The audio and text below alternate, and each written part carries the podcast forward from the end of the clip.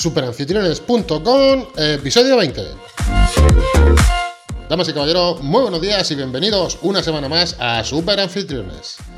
¿Queremos saber cómo aumentar la rentabilidad de ese inmueble que tenemos para alquilar? ¿Queremos conocer técnicas y estrategias para tenerlo siempre alquilado y por supuesto a mejor precio? ¿Queremos saber los trámites legales? ¿Dónde y cómo publicitarlo además de eso? Pues querida familia, este es vuestro podcast, este es vuestro sitio, esta es vuestra web. Bienvenidos a Super Anfitriones. Bronson, muy buenos días, ¿estamos por ahí o qué? ¿Qué tal, Paco Pepe? Buenos días. Muy buenos días, mi capitán. Eh, ya sabes, la pregunta rigor. ¿Café o colacao?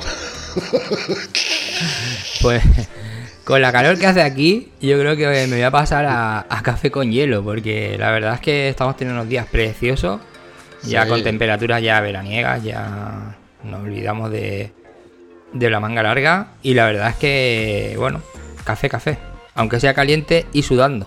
Yo ayer con 37 grados que había por aquí ya decidí quitarme el chaquetón, ¿sabes, tío? Oh, hombre. si Pues fue, fue acertado, ¿eh? Fue acertada sí, la, sí, la sí, elección, vamos. Voy a quitarme el chaquetón porque si no esto... Ya he sudado un poco, ¿sabes, tío? bueno, venga, vamos al tema de esta semana. Vamos a hablar, si te parece, de los registros. Pero los registros, ¿qué? Los registros de... ¿De qué registro vamos a hablar, Bronson? Y la actualización de los mismos, por supuesto. ¿De qué registros vamos a hablar? Bueno, vamos a hablar del, del registro viajero y del parte de viajero. Pero vamos a hablar concretamente de las actualizaciones de los mismos, porque más o menos todos los que tenemos una vivienda para alquilar sabemos lo que tenemos que hacer, pero las actualizaciones que se están produciendo en este ejercicio, pues es quizá lo que, lo que estamos buscando eh, la gente que nos dedicamos a esto, ¿verdad que sí? ¿O, no? Sí, vamos a hablar de, de una orden, de, de, bueno, de una obligación que, te- que tienen todos los propietarios de alquileres turísticos, ¿vale? Que nace en el 2003. Y sí que es cierto que, bueno, pues que ha habido una, una modificación recientemente, que bueno, que todavía mucha gente no se ha adaptado, que se publicó el 31 de marzo del 2021 Sí. y que entraba 20 días después, creo, prácticamente, es decir, que prácticamente en el, en el 20 de abril aproximadamente entró en vigor. O sea que cuando salga esto, lógicamente ya tenemos la obligación todo. Y esa, esa modificación también de la que vamos a hablar. Vamos a hablar de todo, vamos a hablar desde el principio, vamos a hablar desde de por qué nace esta obligación y demás, que nace en el 2003. Y luego pues hablaremos que la verdad es que la modificación es una puntualización muy importante, ¿vale? Porque se adapta a las necesidades de, que tenemos actualmente, también por el tema de la pandemia, pero además que era, era algo que, que se pedía hacía muchísimo tiempo Sí. y que por fin ya, ya tenemos y lo dejamos un poquito para un poquito más adelante. Pues venga, vamos al caso práctico, que es lo que nos gusta a nosotros, que es desde que entra un viajero a nuestro domicilio, qué es lo que teníamos que hacer y qué es lo que tenemos que hacer. Paso por paso, cosas concretas. Yo ya estoy cogiendo papel y lápiz para que tú me digas lo que tengo que hacer cuando entra una persona a alquilar mi, a- mi apartamento. Pues la primero es la base, ¿vale? La, ¿La base, una la, la base de la, de la ley, ¿vale? Es decir, Ah, vale. la, base de la ley que, la base que es una ley, ¿vale? Es una orden ministerial eh, 1922-2003. ¿Eso me lo tengo que apuntar, lo de 1922? No. Bueno, si te quieres, si te quieres mirar bien la, la orden, pero bueno, en principio vamos a hacer un resumen aquí y que va a ser bastante completo, pero nos regimos por esa orden ministerial, ¿vale? ¿Por qué nace esa orden? ¿Por qué nace esa obligación? ¿O quién está obligado? Pues todas aquellas personas que mm, dentro de, de- de un espectro de, de empresas y, y actividades, ¿vale? Está la del alojamiento, ¿vale? Es decir, todas las personas que alojen en su vivienda, y hablamos también de hoteles, apartamentos turísticos, todo lo que es referente a viajeros, nace la obligación de tener que censar esas personas en un registro. ¿Por qué este registro? Bueno, pues se basa en un tema de seguridad, puramente y estrictamente de seguridad. Es decir, en, en localidades donde, por ejemplo, la población es de 20.000 personas, si no tenemos un censo de las personas que hay en este momento y ocurre cualquier cosa o, simplemente a nivel de seguridad los dispositivos que se, que se tienen que, poner, en este caso a Guardia Civil, Policía y demás, para dar servicio a esas personas, si no las tienen registradas, difícilmente podrán hacer ningún tipo de actuación. Sigo sin creérmelo, pero bueno. Es que no me lo creo, tío. Si es que cualquier sitio, cualquier zona tiene previsto eh, en época vacacional. Hay, por decir, este que tú has dicho, 20.000 personas. A 20.000 personas se estiman vacaciones en una zona que sube un 10% la población. Pues ya tienen que tener eh, los suficientes cuerpos y fuerzas de seguridad del Estado previstas para ese 10% de crecimiento de población. Con lo cual, que no me lo creo. ¿Que se escuden en eso? Seguramente sí. Me parece Bueno, justo. eh, Pero no, una- que tampoco quiero que se escuden. Quiero que me lo digan. No, hay que tener censada la población por esto, por esto y por esto. Y entonces yo digo, ole. pero que no me engañe. ¿O qué? En principio, ese es eh, un poco el. el Ay, qué argumento. diplomático que eres, qué Vale. diplomático que eres. Venga, lo segundo. Lo segundo, la obligación parte de, todas- de todos los propietarios que tengan un alquiler turístico. ¿Vale? Es decir, te estamos obligados. Vale. Yo. A partir de ahí, ¿cómo se hace? Te lo digo porque muchas, muchísimas personas desconocen esta, obliga- esta obligación. Y es súper importante. Y os voy a explicar un poco por qué. Porque la mayoría de, de sanciones vienen por este motivo. ¿Por qué? Porque es el primer contacto que se tiene con un viajero que no esté registrado. Es decir, a mí me llegan al despacho muchísimas veces que se ha iniciado un expediente sancionador simplemente por este motivo. Es más probable que uno de tus huéspedes o uno de tus viajeros tenga un problema con la policía, hablamos de nivel de ruido, de nivel de un vecino que tenga, pues que sea más exigente, ¿vale? Llame a la policía por el motivo que sea, por ruido, por porque le han aparcado mal el coche en la puerta, por cualquier motivo, ¿vale? Y a partir Sí. de ahí se inicia una identificación de las personas y se ve en su DNI, pues que de la persona es de Bilbao, de Madrid o de no sé dónde y está alojado en Pontevedra o en Sevilla. A partir de ahí se identifica, se le pregunta qué hace allí, te va a decir que está de alquiler y a partir de ahí se comprueba que ese, que ese registro no- de viajeros no, no existe y empieza lo que se llaman las diligencias previas. Ah, bueno. Ahí empieza el problema. Vale, o sea, hay que llevar un registro de viajero, pues eso es evidente, eso sí. Claro, entonces a partir de ahí es más probable que un viajero tenga un problema con la policía que realmente venga una inspección de turismo, que las hay también y las tenemos encima de la mesa, a llamar a tu puerta eh, qué hace ese viajero ahí o, o la clandestinidad de, de ese alojamiento. Vale, ¿vale? pero Por ese lo cual es- registro, perdona, Bronson, Sí. pero ese registro de viajero, cuando llega el viajero a, a nuestra vivienda, o se hace físicamente, ahí con un libro, o se hace online, ¿no? Bueno, esa es la. Esa, acabas de desvelar el melón. Es decir, esa es la modificación que hemos tenido. Pues lo corto, esto lo corto y, y si lo compalmo después, yo qué sé, lo que tú digas. no, ¿no? no, no, tú no, tú no, no cortes, no cortes. Eh, Pero es más, perdona, es- perdona. Bueno, continúa, continúa, que me, me meto yo donde no me llamo. Ese, ese parte de viajeros, hasta ahora estábamos obligados a, a tenerlo en papel físico. Sí. Y con esta modificación que hemos tenido en, en este año, pues lo que te da es la posibilidad de hacerlo online. De todas maneras, sí que sigue siendo imprescindible que el viajero tenga que firmarlo. Con lo cual, tenemos que realizar ese parte, ya sea físicamente en un librito, en un librito anillado que además tiene que estar, cuidado, tiene que estar así, ¿vale? Tiene que estar ¿Y hoja numerada? hojas numeradas y mínimo de 100 a 500 hojas. Yo siempre aconsejo tener un librito por temporada prácticamente, si tenemos hospedados más de 100 personas y si no, pues bueno, pues hay que tener un libro de todos los años que tenga un mínimo de 100, de 100 páginas y que estén anilladas. Ese modelo no puedes poner un parte el que tú quieras, ni sirve el contrato de alquiler que diga, bueno, es que aquí ya tengo todos los datos. No, no, no. Hay que hacer un modelo de partes de viajeros que vamos a dejar también en el, El enlace del podcast abajo al boletín oficial del Estado, ¿no?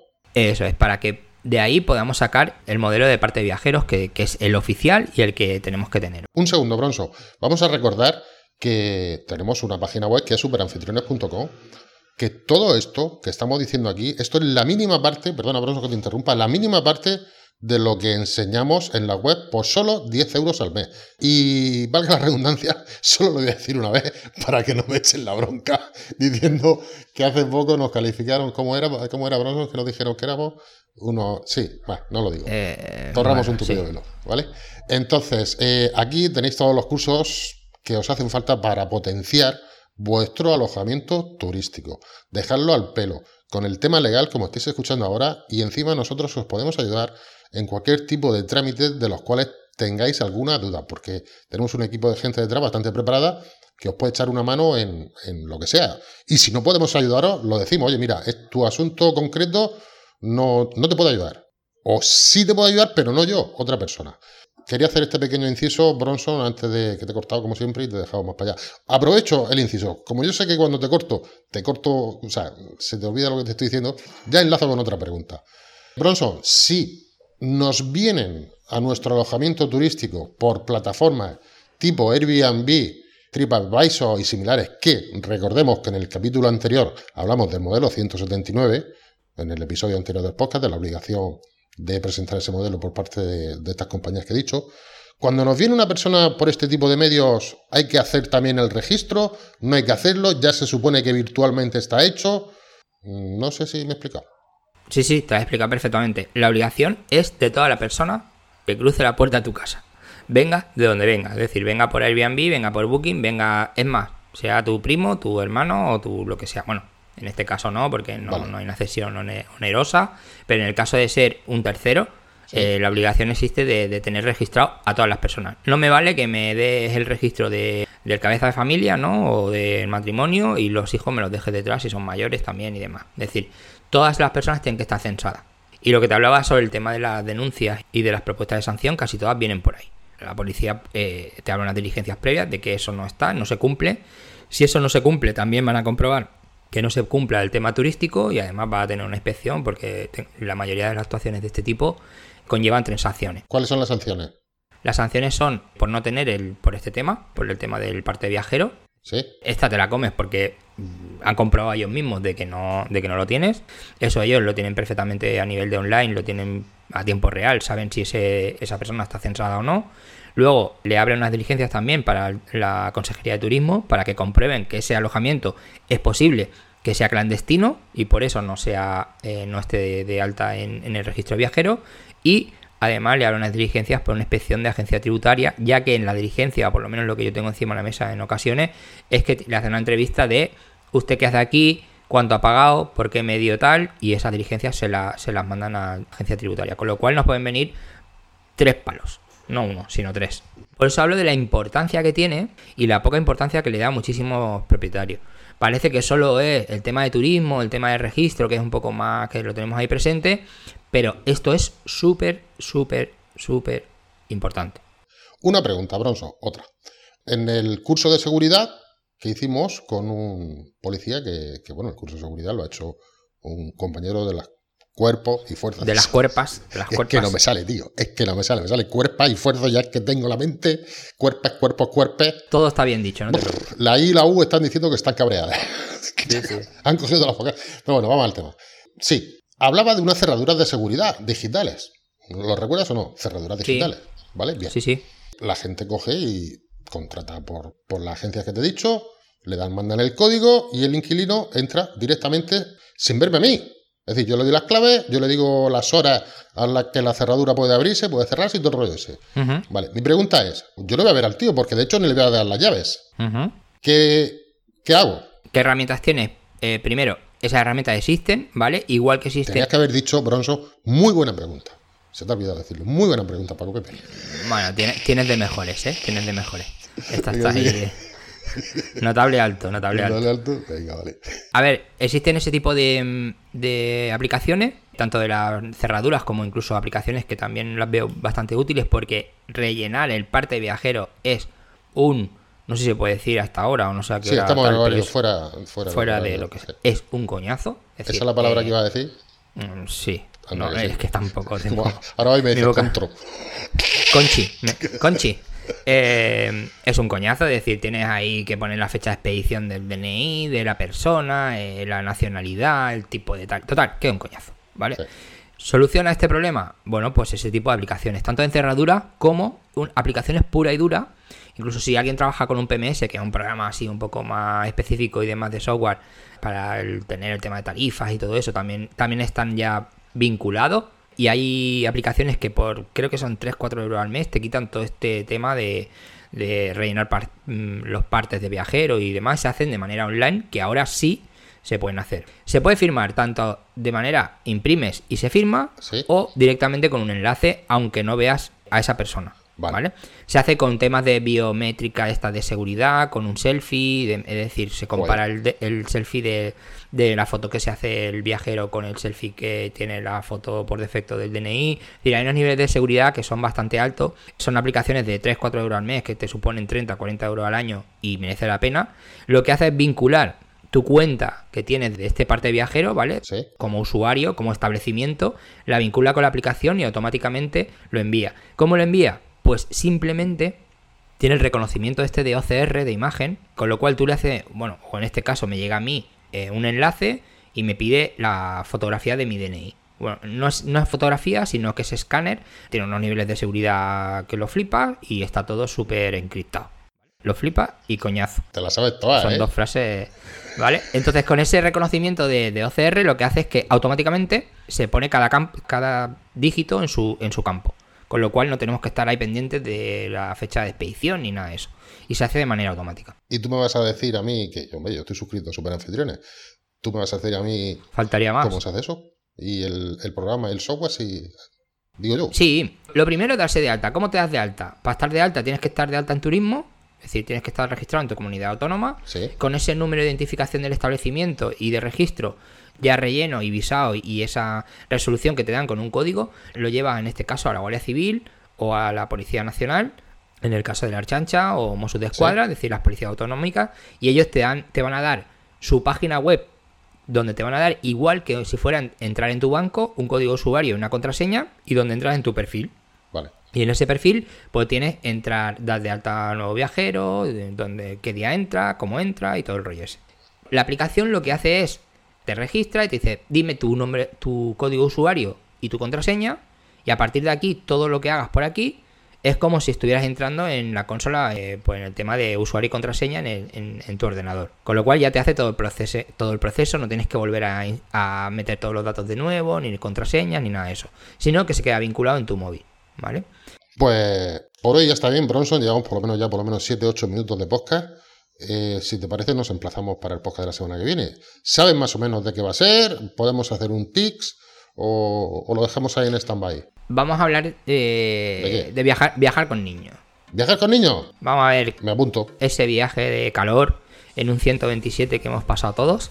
¿eh? Ay, con el Sky, ¿te acuerdas o no? Por des- bueno, Sky, el que tenía Sky, ese era rey. Vamos, eso se ponía una toalla encima y podías pegarte otros 20 horas de viaje. O sea, mía. esas paradas con esos capos abiertos y esas botellas de agua ¿eh? en, en los radiadores. Y, y vamos a hablar, pues eso, la experiencia de que, que tenemos todos en viajar con niños. Eh, vamos a ver si traemos a alguien que tenga ahí una piara y que nos explique un poco también su experiencia, eh, o que la tenemos todos, o que nos tenemos que llevar, o algunos tips de algunos consejos para, para mejorar ese viaje, que no es poco.